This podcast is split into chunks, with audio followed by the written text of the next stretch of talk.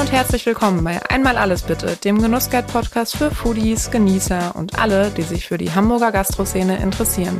Ich bin Johanna Zobel, Foodjournalistin bei der Szene Hamburg und schnacke mit meinen Gästen über Essen und Trinken, aber auch über die ein oder andere Anekdote aus deren Alltag. Hier werden nicht nur Gastronomen zu Tisch gebeten, auch Experten und Menschen aus der Foodszene sind meine Gäste.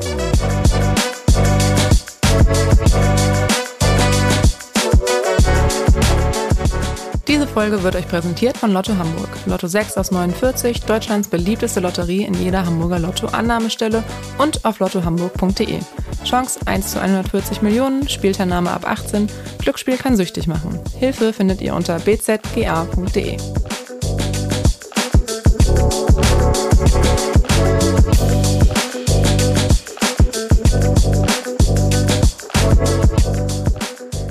sind für eine lebendige Welt besonders wichtig. Sie bestäuben Pflanzen und sichern dadurch die Vielfalt der Nahrungskette. Wenn es um die Bestäubung geht und die Qualitätskontrolle von Honig, dann ist Bee-Sharing die richtige Plattform.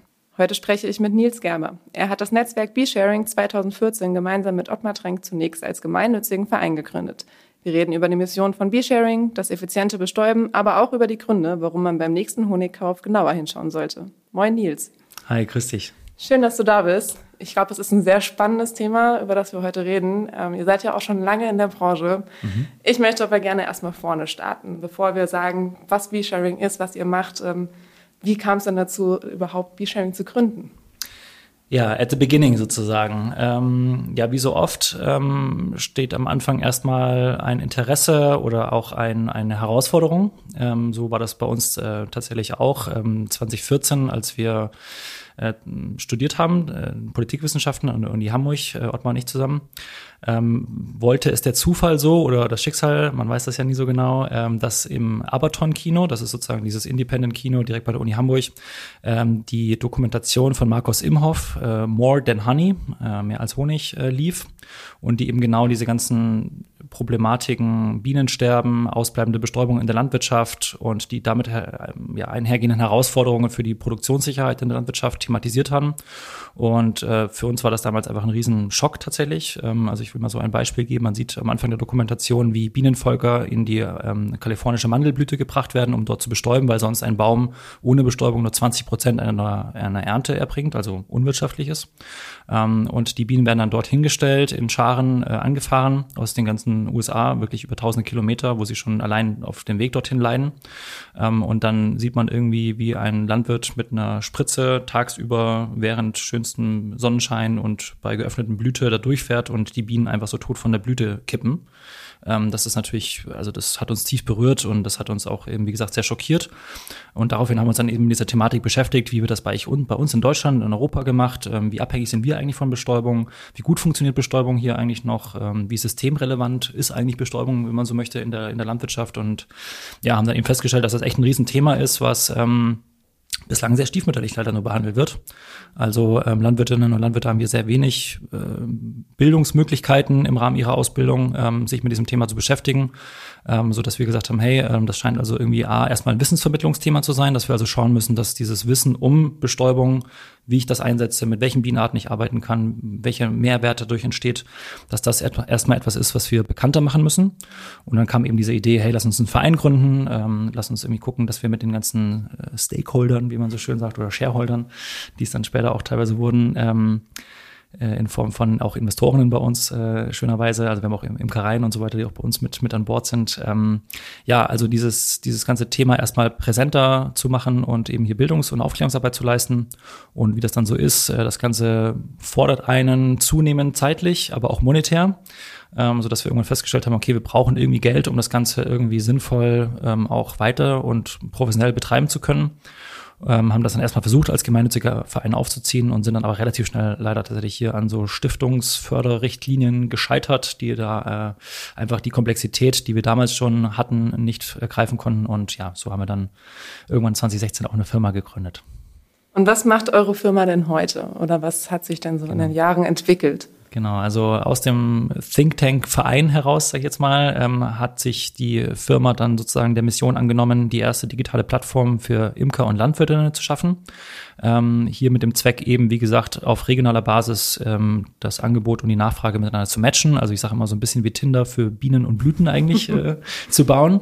Ähm, oder Bumble wäre vielleicht jetzt der naheliegendere Vergleich mittlerweile. ähm, ähm, und ja, haben dann einfach äh, sozusagen begonnen, hier ähm, Entwicklungskonzepte zu schreiben, Mockups zu gestalten und dann wirklich daraus eine Plattform zu entwickeln, die eben es ja einem Imker oder einem Landwirt ermöglicht, sich dort zu registrieren, kostenfrei als Imker Imker mit den Bienenvölkern, als Landwirt mit den Anbauflächen, um dann ähm, diesen Wissensvermittlungsaspekt über einen äh, Bestäubungskalkulator, nennt sich das Ganze, also einen Rechner, mit dem ich als Landwirt berechnen kann, mit welchen Bienenarten ich arbeite, mit wie vielen Bienen ich äh, auch auf meiner Fläche bestäuben sollte, damit ein entsprechender Return on Invest auch entsteht. Und ähm, das alles haben wir sozusagen in diese Plattform gegossen, automatisiert. Das heißt, als Landwirt kann ich halt heute mit wenigen Klicks über die Plattform B-Sharing regional Bienenvölker ähm, mir mieten, beziehungsweise dann eben auch ähm, Wildbienenzuchtsysteme bei uns äh, bekommen, wo man als Landwirt wieder die Möglichkeit hat, selber zum Bienenhalter zu werden, was äh, einen riesen ja, ähm, Unterschied macht im Mindset einfach, was dahinter steht, weil natürlich klar, wenn ich irgendwie Bienen habe, die nur temporär bei mir zu Gast sind, also die Honigbienen des Imkers mhm. zum Beispiel, ähm, dann habe ich natürlich auch nochmal eine andere Beziehung dazu und vielleicht auch eine andere, ja, Interesse, was den Schutz dieser Insekten angeht, im Vergleich zu, ich besitze selber Bienen, möchte die langjährig auf meiner Fläche vermehren, möchte, dass es denen gut geht, dann muss ich natürlich auch meine gesamte Anbaupraxis auf das gesamte Jahr hin anders ausrichten und eben nicht nur auf einen kurzen Zeitraum von zwei, drei Wochen, wo dann Bienenvölker kommen und wieder gehen. Ne? Also das verändert sehr viel in der Denkweise bei den Landwirtinnen und Landwirten. Was bringt das denn den Landwirten, wenn sie äh, Bienenvölker mieten, sage ich mal? Also gerade bezogen auf die Ernte vielleicht. Mhm. Also es gibt tatsächlich äh, sehr, sehr viele Kulturen, gerade im Gartenbau. Das ist dann sozusagen alles, was Obst und Gemüse umfasst, ähm, die wirklich extrem stark von Bestäubung profitieren. Ich nenne mal ähm, vielleicht äh, zwei Beispiele. Auf der einen Seite meine Lieblingsfrucht, die Heidelbeere.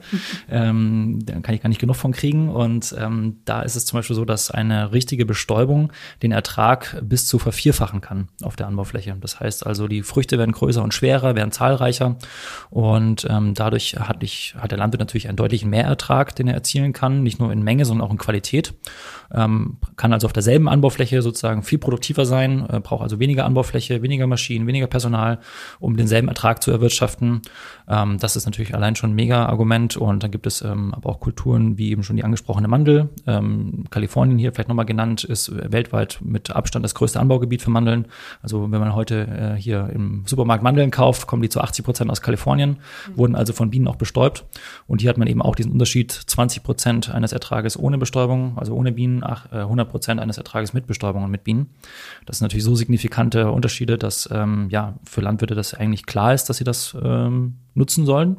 Äh, das ist natürlich, wie gesagt, in manchen Ländern mehr oder weniger ausgeprägt. Ähm, und äh, am Schluss, ja, ist einfach hier der Gedanke, der dahinter steht, den Anbau wirklich nachhaltiger und regionaler zu machen, ähm, in der Form, dass wir eben es Landwirten ermöglichen, eben wettbewerbsfähig zu arbeiten. Das ist in Deutschland und in Europa mittlerweile nicht mehr äh, der Fall, kann man pauschal mhm. fast sagen, weil eigentlich ohne Subventionen die meisten Betriebe aufgeben müssten. Also wir halten sie quasi künstlich am Leben, ähm, diese, diese Geschäftsmodelle durch, durch Steuergelder. Das ist immer noch der größte Teil des EU-Haushaltes, sind Agrarsubventionen.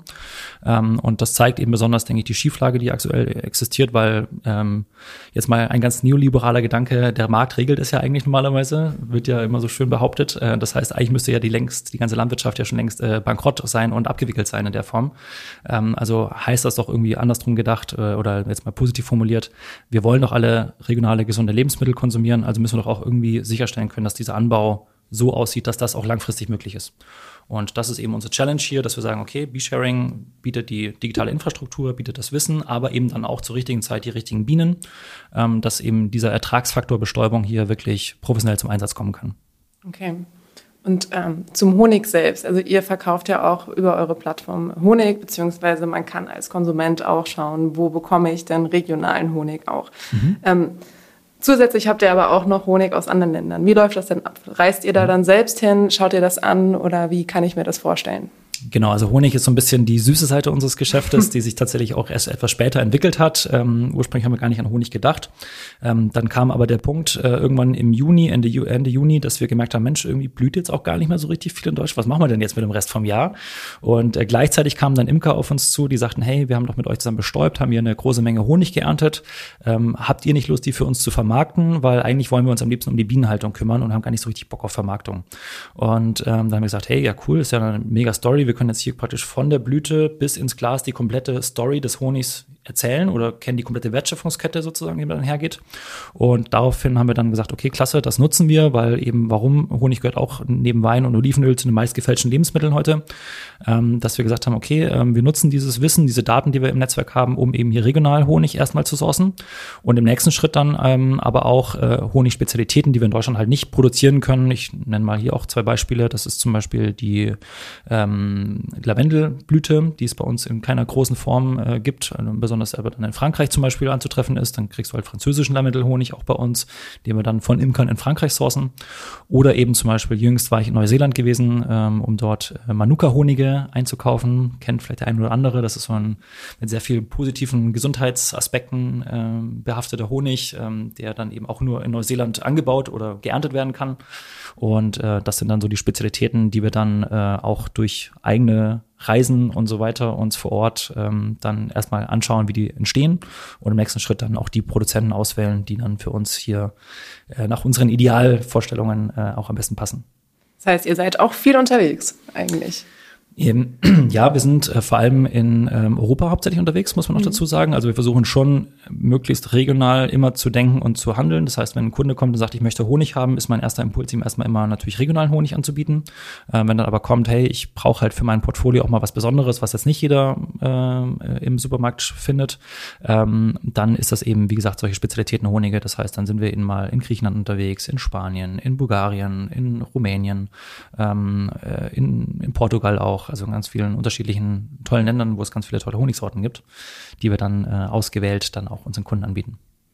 Was ist denn so ein ganz spezieller Honig? Hast du da einen Tipp irgendwie, den man vielleicht also, so gar nicht kennt, aber unbedingt probiert haben sollte? Also es gibt so ganz wilde Sachen wie zum Beispiel Buchweizenhonige. Mhm. Die sind in Osteuropa tatsächlich eher geschätzt und auch durch den Anbau dort bekannt. Buchweizen kennt vielleicht der eine oder andere so als äh, Ersatzgetreide, obwohl es streng genommen gar kein Getreide ist, aber so ein, ein Ersatz ähm, verwendet werden kann.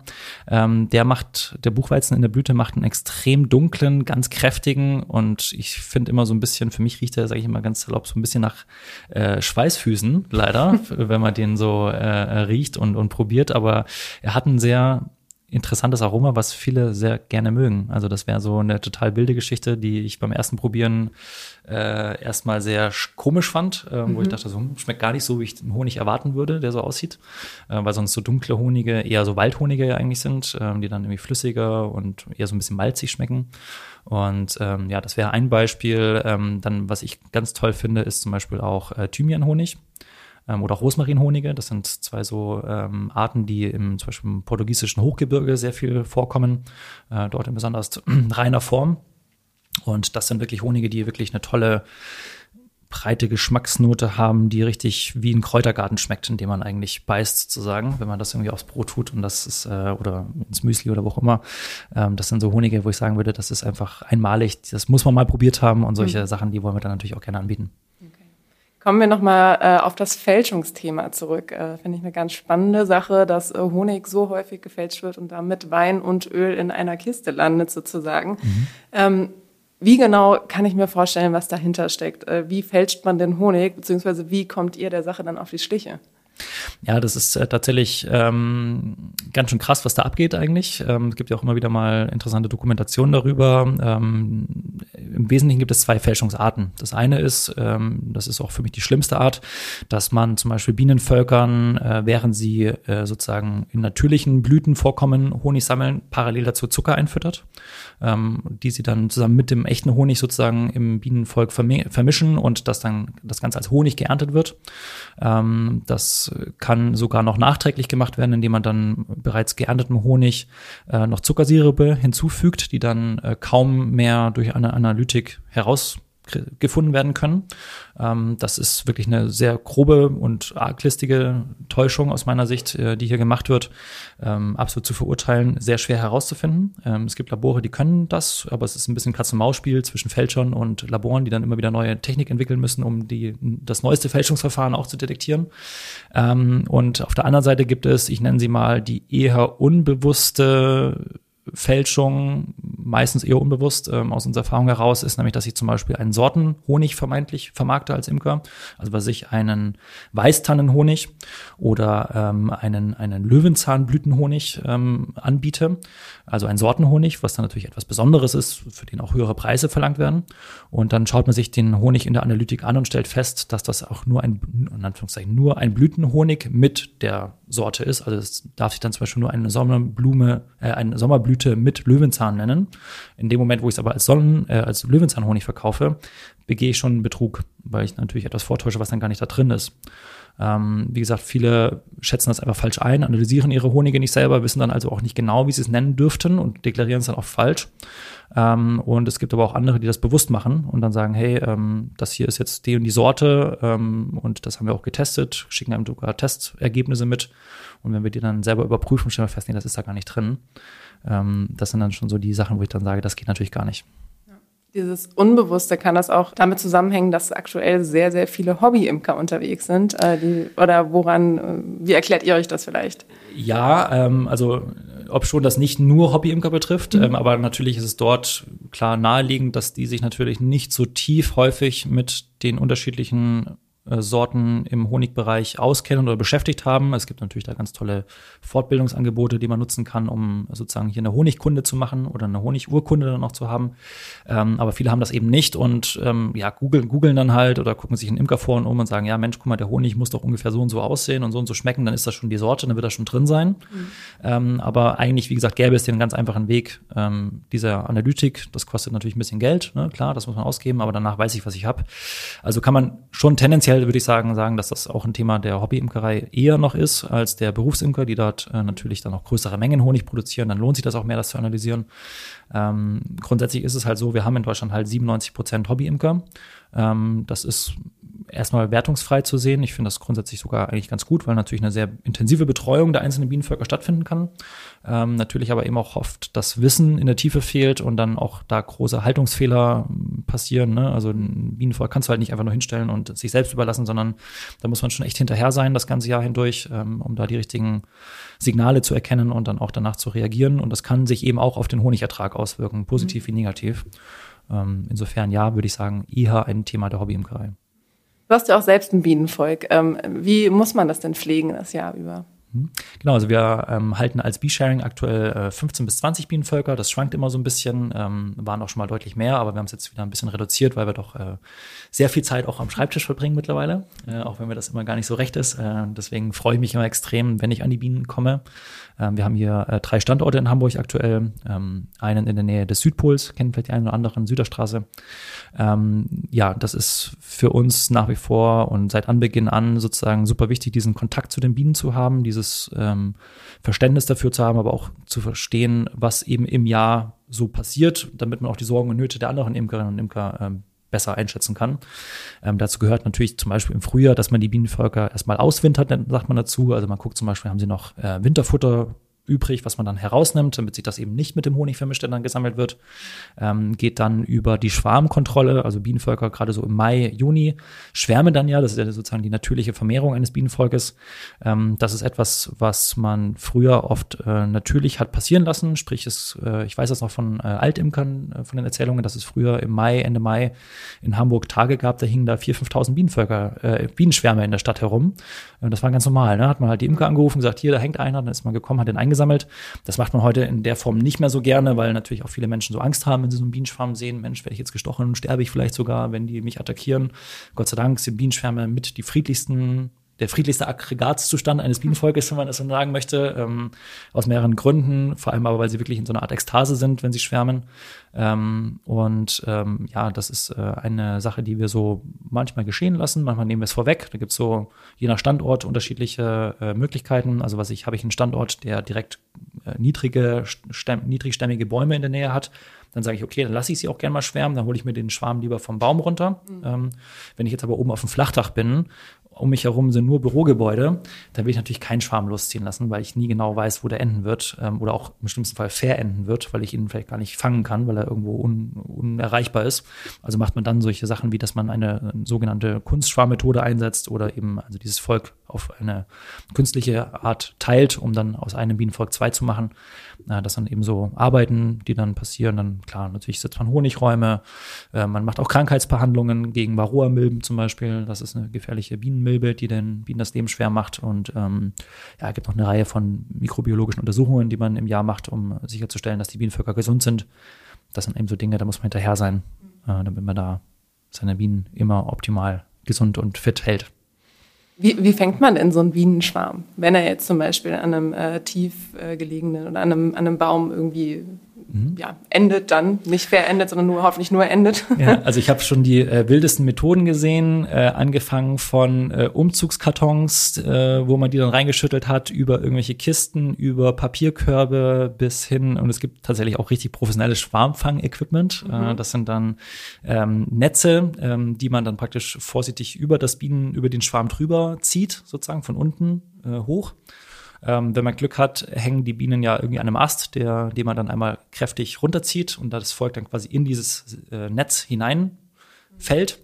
Äh, und von dort aus äh, kann man die dann sehr gut in eine sogenannte Bienenbeute, also das Zuhause, in dem die Bienen normalerweise leben, einlaufen lassen. Das ist total faszinierend. Dann nimmt man eine, eine Decke, legt das vor den Eingang des Bienenvolkes, schüttet sozusagen diesen Schwarm, den man gefangen hat, auf diese Decke. Und dann ist das erstmal ein riesen Gewusel und Chaos. Und dann meistens wie so aus, auf magisches Kommando hin drehen sich alle Bienen Richtung Eingang und laufen so richtig gleichmäßig in dieses Volk hinein. Also es ist total, krieg, krieg Gänsehaut, wenn ich das richtig erzähle, weil ich das jedes Mal so, äh, so, so faszinierend finde, wie so ein Bienenvolk sich so verständigt und kommuniziert. Das ist ja nach wie vor auch noch sehr unerforscht an vielen Stellen, weiß man gar nicht so genau, wie machen die das. Also ja, früher dachte man, nee, die Königin sagt, wo es lang geht.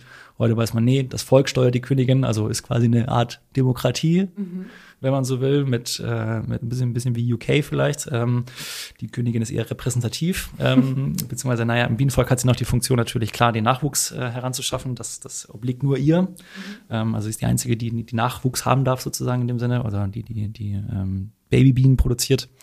Und ähm, ja, das sind ähm, einfach wahnsinnig faszinierende Vorgänge, die mich jedes Mal wieder begeistern. Und äh, ich muss auch sagen, das ist gerade, wenn man in unserem hektischen, eher von Büros geprägten Alltag ähm, da mal rauskommt und sich an so ein Bienenvolk stellt. Mir geht es immer richtig so, dass ich merke, mein ganzer Kopf wird auf einmal klar und leer sozusagen, weil ich einfach dieses komplett im Moment sein, auf sich die Sache konzentrieren, da krabbeln irgendwie 40.000 Bienen vor dir herum.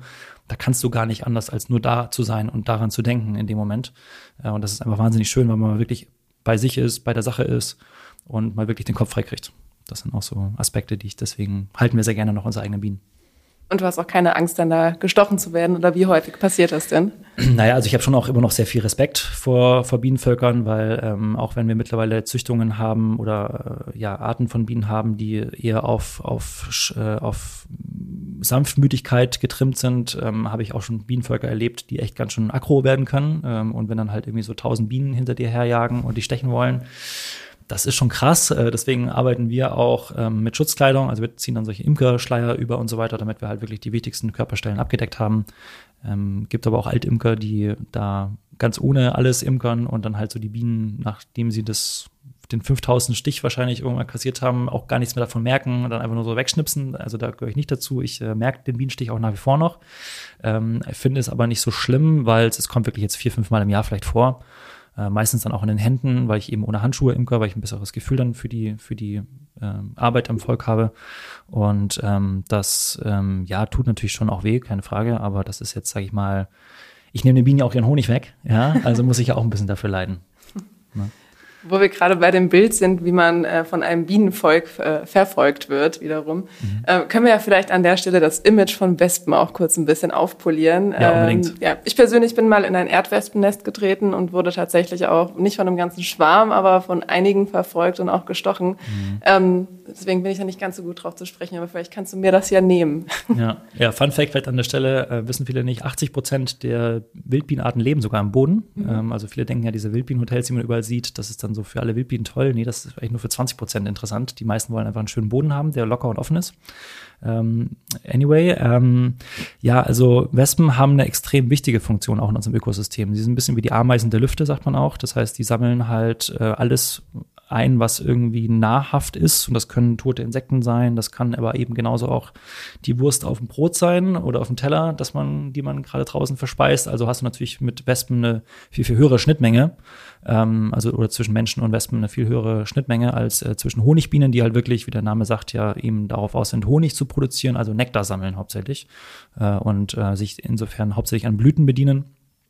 Ähm, ich finde, Wespen genau wie alle anderen Wildbienenarten ähm, gehören genauso geschützt und genauso respektiert. Ähm, sonst müsste man ja sagen, wenn, wenn die Natur ein, eine Bienenart hätte machen können, die alles kann, ja, dann gäbe es ja auch nur eine Bienenart. Aber wir haben ja diese Vielfalt aus dem Grund, ja, und äh, häufig kennen wir die Gründe vielleicht noch gar nicht alle. Und ich sage immer, solange wir nicht genau wissen, an vielen Stellen, warum etwas existiert, sollten wir erstmal Respekt davor haben und äh, erstmal annehmen, dass es eine sehr wichtige Funktion erfüllt, auch wenn das sich manchmal nicht auf den ersten Blick erschließt. Ich verstehe auch nach wie vor nicht, wofür es Stechmücken gibt, ähm, aber die werden ja. irgendeine Funktion werden sie haben, wenn nicht zuletzt als Nahrung für Vögel ähm, und so weiter. Also ja, lange Rede kurzer Sinn, Wespen, die Ameisen der Lüfte, vielleicht mal so ein bisschen als äh, äh, Positive Branding ähm, für, für die. Und äh, ja, wenn man achtsam umgeht, sein Essen abdeckt oder äh, so konsumiert, dass äh, die Wespen sich nicht angelockt fühlen, ähm, dann fährt man da eigentlich auch ganz gut miteinander. Und vor allem nicht nachschlägt wahrscheinlich, und wenn sie dann kommt. natürlich auf gar keinen Fall nachschlägt. Also sobald du eine Wespe tötest, ähm, äh, setzen die auch Duftstoffe frei, äh, die dann wiederum andere Wespen anlocken und sagen, hier ist der Feind, Attacke. Ähm, also das Beste, was du eigentlich machen kannst, wenn du irgendwie eine, wenn du dich das traust, du siehst eine Wespe, die bei dir herumfliegt, nimm dir ein Glas, stülpst drüber und lass die einfach so lange unter dem Glas, bis du fertig gegessen hast. Weil natürlich was passieren wird, wenn die an deinem Käsebrot genascht hat, dann nimmt die den Käse, fliegt zurück ins, in den Stock und die anderen Wespen werden das mitkriegen, dass da was zu holen ist und kommen dann auch mit. Ja, mhm. ähm, dann hast du auf einmal nicht eine Wespe am Tisch, sondern halt acht oder so. Okay. Und das heißt, wenn du die erste, den Botschafter eigentlich erwischst, ähm, dann hast du schon mal eine äh, hohe Wahrscheinlichkeit, dass dich die anderen Wespen dann auch in Ruhe lassen. Das ist gut zu wissen. Ja, funktioniert aber auch nicht immer, aber ist so meine Beobachtung, dass es ganz meistens was bringt. Okay. Ähm, kommen wir nochmal auf das Hobby Imkern zurück. Äh, wie, wo stellt man denn seine Bienenstöcke in der Stadt ab? Also äh, Stadt, wenig Platz, äh, kleine Wohnungen. Ähm, ja, was ist dir denn schon so begegnet, wo man irgendwie die Bienenstöcke abstellen kann? Ja, eigentlich gefühlt alles, was irgendwie mindestens ein Quadratmeter Grundfläche hat, weil viel mehr braucht man eigentlich gar nicht für ein Bienenvolk. Ähm, natürlich muss das Umfeld es zulassen. Also was ich, ich kenne Leute, die imkern auf ihrem Balkon, äh, auch in großen Mietshäusern. Das heißt, da sind natürlich der nächste Balkon nicht weit entfernt. Ähm, aber erfahrungsgemäß, wie gesagt, haben Honigbienen wenig Grund, Menschen zu attackieren. Ähm, insofern kannst du sie eigentlich auch sehr gut menschennah halten. Ähm, ich habe schon alles Mögliche gesehen. Flachdächer bieten sich super an, Kleingärten sind super. Ähm, wir haben aber auch teilweise kommunale Flächen, städtische Flächen, die angeboten werden. Ähm, ich hatte schon kurz erwähnt, eine unserer, äh, eine unserer Bienenstände ist in diesem kleinen Park beim, beim Südpol. Das ist auch eine städtische Fläche, wo wir dann mit der ja, Gemeindeverwaltung, mit der, mit der Stadtverwaltung abgeklärt haben, dass wir da stehen dürfen. Und dann durften wir diese Fläche benutzen und die ist herrlich, die ist super, da blüht alles, das ist ein ganz toller Ort, um die Bienen zu halten. Also gibt ganz vielfältige Möglichkeiten, Kleingärten natürlich auch, gerade in Hamburg auch oder in vielen anderen Städten auch ein, ein gar nicht zu unterschätzender Faktor, was Fläche angeht. Ähm, das sind eigentlich so die typischen Orte für Bienenhaltung. Wie wohl fühlen sich denn Bienen in der Stadt? Also haben sie eine große Vielfalt, um hier umher zu fliegen oder ist es auf dem Land besser? Mhm. Also nach allem, was wir wissen, fühlen sich Bienen in der Stadt äh, sehr wohl, ähm, sogar mittlerweile wohler als auf dem Land. Ähm, warum? Im Wesentlichen zwei Gründe. Einen hast du schon genannt, die Vielfalt. In der Stadt haben wir natürlich eine höhere Artenvielfalt mittlerweile, ähm, weil einfach Vorgärten, Parks etc. Ähm, hier ein größeres und vor allem länger blühendes Angebot äh, bieten als eben äh, eine ja oft eben sehr stark durch Menschen geprägte Kulturlandschaft, wie man sie ja nennt, auf der Landseite, also wo dann, was ich, ein riesen Rapsfeld steht, was natürlich, wenn das blüht, ist das mega attraktiv für die Bienen. Die lieben das, die stürzen sich alle auf den Raps. Nur wenn der halt weg ist, dann ist da halt nichts mehr. Ne? Dann hast du da eine Wüste und dann kann so eine Wildbiene eigentlich nicht anders, außer zu sterben, weil die fliegen nur in kleinen Radien umher. Eine Honigbiene müsste dann äh, wirklich vom Imker wieder anderswohin transportiert werden. Also kann man sagen, ist die Stadt, was das Nahrungsangebot angeht, wirklich sehr, sehr gut. Äh, vorausgesetzt, die Bienendichte ist da nicht zu hoch. Also das ist auch wichtig, dass man nicht zu viel Bienenvölker pro Quadratmeter aufstellt, sonst gibt es eine Nahrungskonkurrenz auch mit den Wildbienen. Ähm, aber grundsätzlich ist das erstmal ein guter Standort. Ähm, was viele auch immer so denken, gerade was den Honig betrifft, Mensch, wir haben noch die ganzen Abgase, äh, Feinstaub und so weiter, ist das nicht irgendwie total giftig, dann diesen Honig zu essen? Ähm, auch hier zeigt sich wieder in Untersuchungen, dass die Bienen einen Filter im Körper haben, der diese Schadstoffe herausfiltert. Ähm, das bezahlen die ungefähr mit ein bis zwei Lebenstagen, die sie in der Stadt früher sterben. Ähm, dafür ist der Honig ähm, aber unbelastet. Ähm, das heißt, äh, sogar ein Stadthonig kann man pauschal so sagen, ist äh, ein unbelasteter und damit äh, in Anführungszeichen ja, quasi gesünderer Honig ähm, als jetzt ein Honig vom Land häufig ne, wo dann eben einfach da Umweltfaktoren noch eine Rolle spielen, wie dann eben auch eine intensive Landwirtschaft mit Pestiziden, mit Düngern, äh, mit Desinfektionsmitteln und sonstigen, denen Bienen eben auch ausgesetzt sind und ähm, ja, den eben auch mit in den Honig reinnehmen, weil chemische Verbindungen können sie nicht herausfiltern. Ähm, sehr wohl aber eben solche Abgase und Feinstaub und so weiter, das können die ganz gut filtern.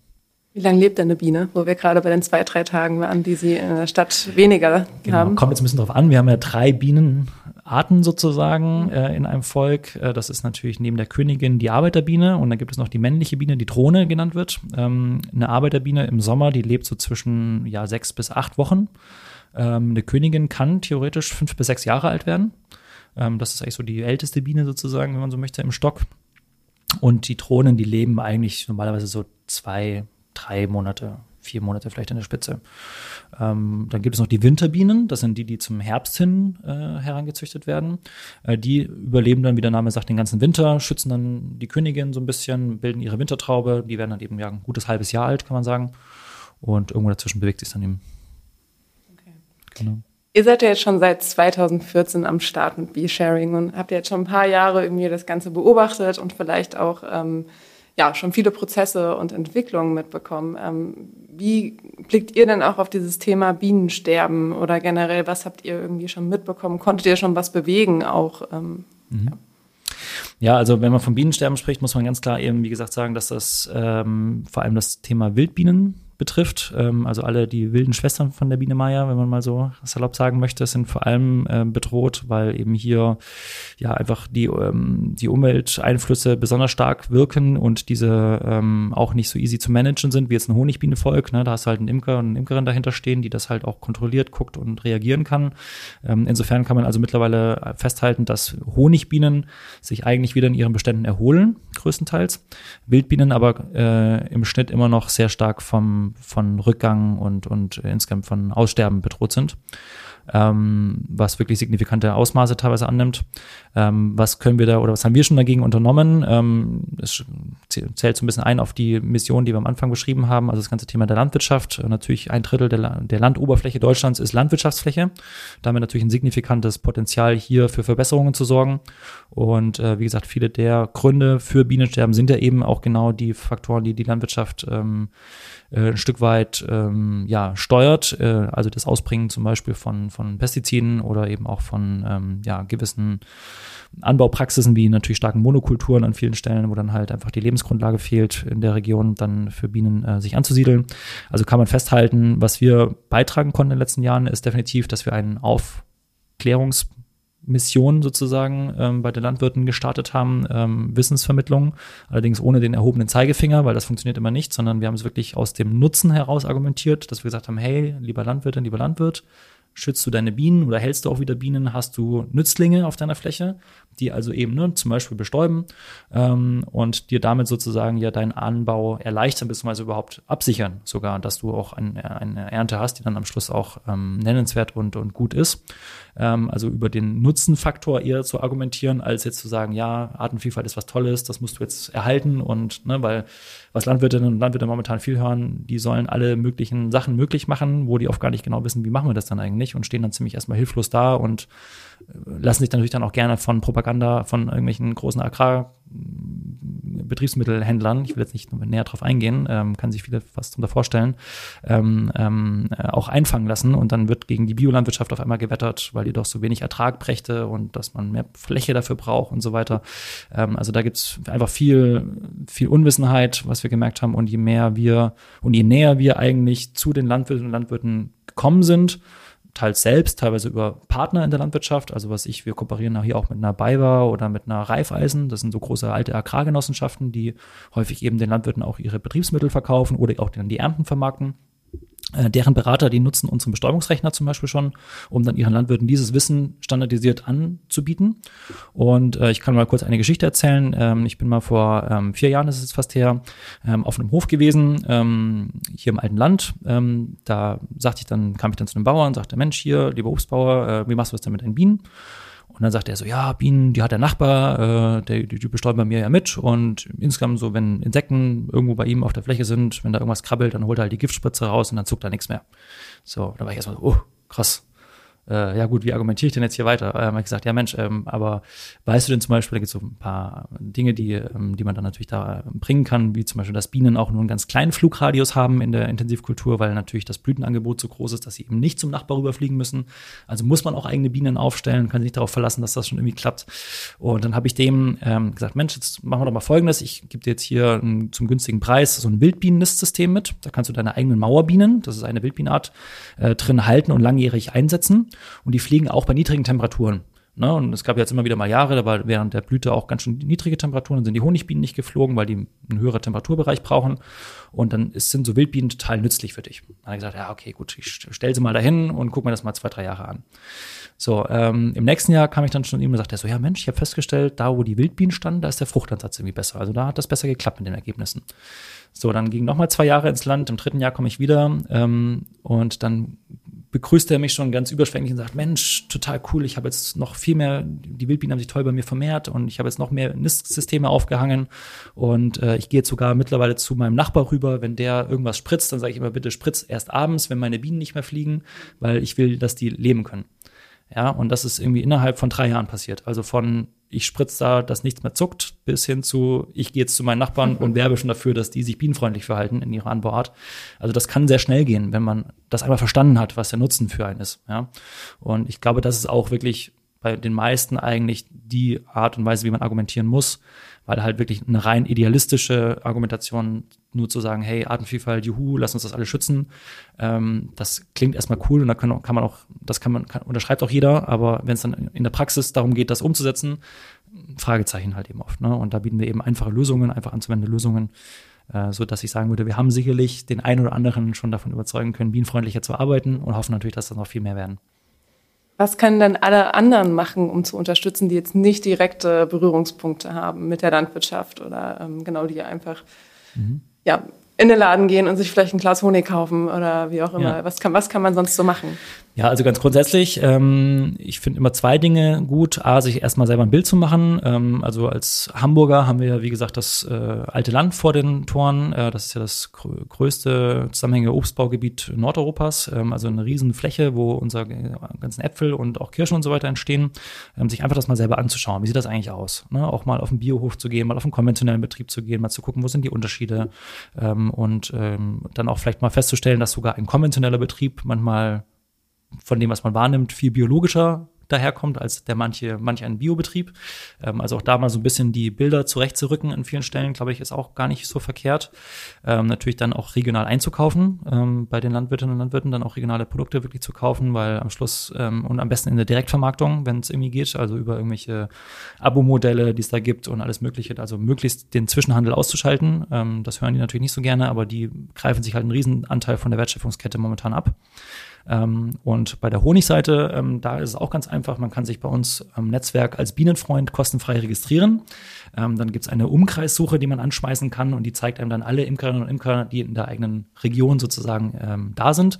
Äh, kann dann denen eine Nachricht schicken ähm, und kann sagen, hey, kann ich mal vorbeikommen, dann Honig kaufen, probieren, was auch immer. Ähm, also hier einfach regionalen Kontakt herstellen. Oder ansonsten natürlich, wenn man das nicht kann oder möchte oder einfach kein Imker vielleicht in der Nähe ist, sondern eher der Supermarkt, zu dem man dann halt einkaufen gehen möchte, ähm, dann wäre hier die ähm, Empfehlung, mal wirklich aufs Glas hin einmal kurz drauf zu gucken. Äh, da steht nämlich, muss immer draufstehen, wo der Honig herkommt. Ähm, noch nicht im Detail, ähm, aber da steht dann zum Beispiel drauf, ist es ein deutscher Honig oder es ist eben ein europäischer Honig. Aber allermeistens steht drauf, ähm, es ist eine Mischung aus EG und Nicht-EG-Ländern. Und das heißt dann einfach nur, dass der Honig nicht vom Mond kommt. Ja, und ähm, das ist natürlich erstmal für die Transparenz ein bisschen ungünstig, weil dann natürlich der Produzent alles reinschmeißen kann, im Endeffekt aus aller Welt, was er, was er möchte. Und äh, dann unterstütze ich halt im Zweifelsfall äh, Strukturen, die vielleicht nicht so bienenfreundlich arbeiten. Äh, insofern buy local sozusagen, so, so regional wie möglich einkaufen. Und wenn man keine Möglichkeit hat, das zu tun, dann eben im Supermarkt darauf achten, äh, dass der Honig wirklich bestenfalls aus Deutschland kommt äh, oder eben aus der Region. Ähm, dann äh, gibt es auch viele Imker, die ihren Honig im Supermarkt verkaufen. Da findet man eigentlich immer eine Lösung.